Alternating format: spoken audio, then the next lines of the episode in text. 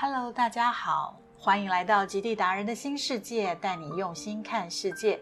我是极地达人耿杰荣。今天我不去南北极，我想来探索你新世界的极地。每年秋冬是看到极光最棒的时候。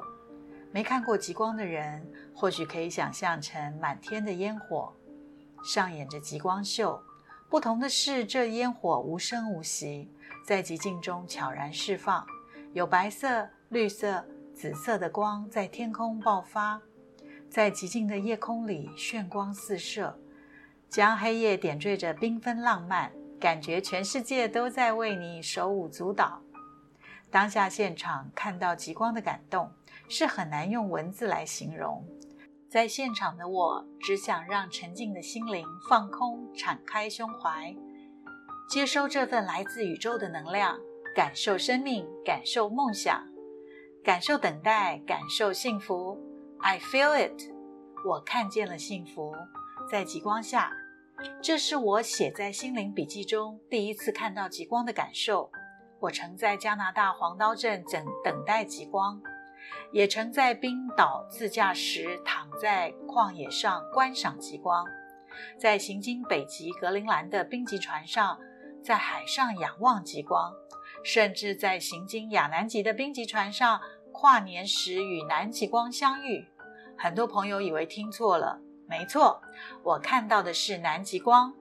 我们常以为只有北极光，事实上南极也有南极光。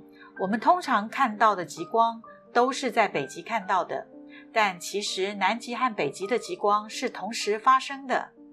讲到这里，让我来科普一下：太阳会喷出高速带电粒子，叫太阳风，被地球的磁场所吸引，吸引到南北两极，所以是等量吸引过去的。当太阳风碰到包围在南北两极上空的大气层，碰撞后激发，导致发光。只要一头发光，同时另一头也会发光，所以在北极上空看到的是北极光，在南极上空看到的则是南极光。在黑暗的夜晚，身处无光害、空气透明度高的地带，肉眼即能辨识极光，每每都会引起旅人为之仰望惊叹，因为碰撞出的极光产生在地球的两极。所以，通常是在接近北极圈或南极圈的国家比较能看得见。不管是美国的阿拉斯加、加拿大、俄罗斯、格陵兰，或是北欧的挪威、芬兰、瑞典、冰岛，许多为了追寻极光的远征者，不惜扛着沉重的摄影器材，心心念念，只为捕捉瞬息万变、千载难逢的极光之美。相信大家对于极光都有某种程度的迷思，想要追寻空中舞动的极光女神。从前，爱斯基摩人甚至以为极光是鬼神引导死者灵魂上天堂的火炬。记得日本偶像剧《最后的圣诞节》，男女主角相约一定要一起看极光，爆发了一阵追极光热。看到极光的朋友一定很难忘怀那炫彩壮观。变幻无穷极光的五颜六色，极光它真的像似跳舞。相信我，当你和极光面对面的邂逅时，会有一种想哭的感动。难怪有人会说，看见极光的恋人一定会幸福。每年都会听说，今年是太阳粒子十年一周期最活跃时刻，错过就看不到极光。也听人说过。看极光一定要在零下三四十度的严冬才看得见。极光之谜就如同它所选择的出现方式一样，令人捉摸不定。但其实它一直以它的方式高挂在空中存在着，不因时间的流逝而消失，不因空间的变化而陨落。只是有时我们看不到它。那一年，我选择加拿大黄刀镇等待极光。时间选择在夏末秋高的时节，白天平均温度约是摄氏十度左右，晚上骤降到二至零度不等。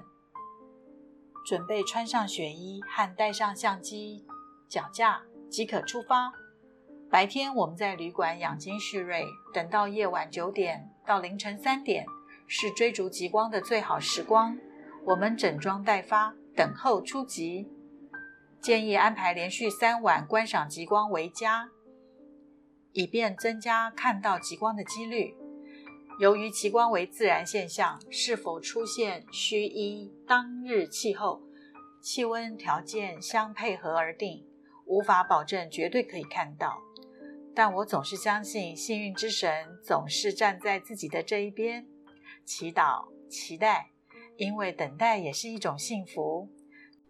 有人喜欢随性，可选择极光村观赏极光，白天自己安排享受小镇清幽时光，晚上专车会至指定的旅馆接送。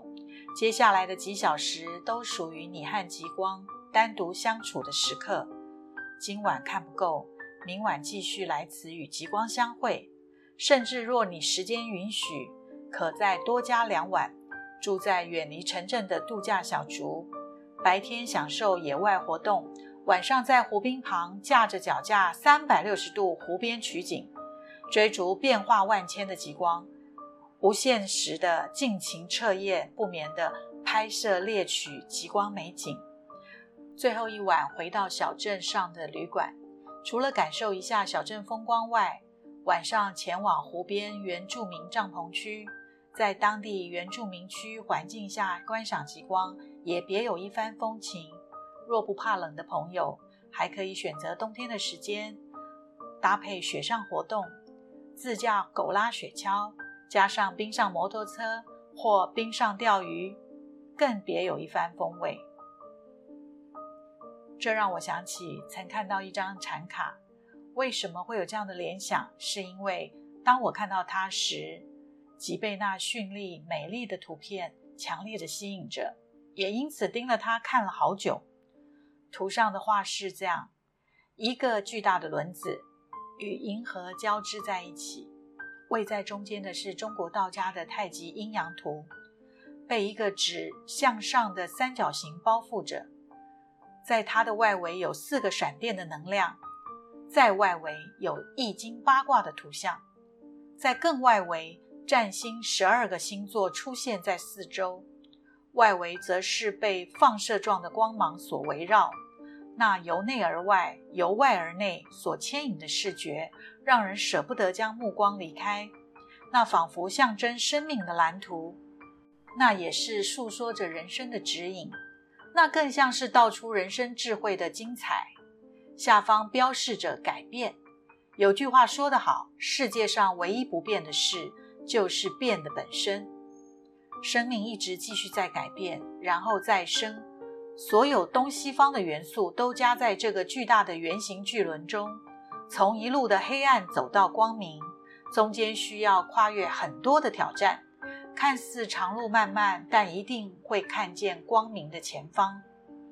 人生有许多的起伏与颠簸，我们常常汲汲营营的不断的在外求，往往忘了回头关照自己的内心，反而陷在那外表绚丽的光芒之中，或者是流连于外在的精彩，反倒失去了向内探寻的动力了。不管是在世界的哪个角落看到极光。不变的是，一定是在全黑的夜里，才有机会看到极光。不就是像这张图卡的巨轮，从一路的黑暗走向光明？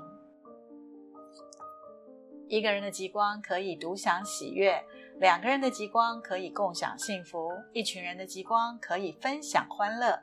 我选择了我自己的方式与极光邂逅，那你呢？听别人诉说心路历程与故事是种享受和感动。你是否也有你自己的故事呢？愿意和我分享吗？今天就跟大家聊到这里，谢谢大家收听今天的主题与极光邂逅。我是杰荣，我们下一次极地达人的新世界再见了。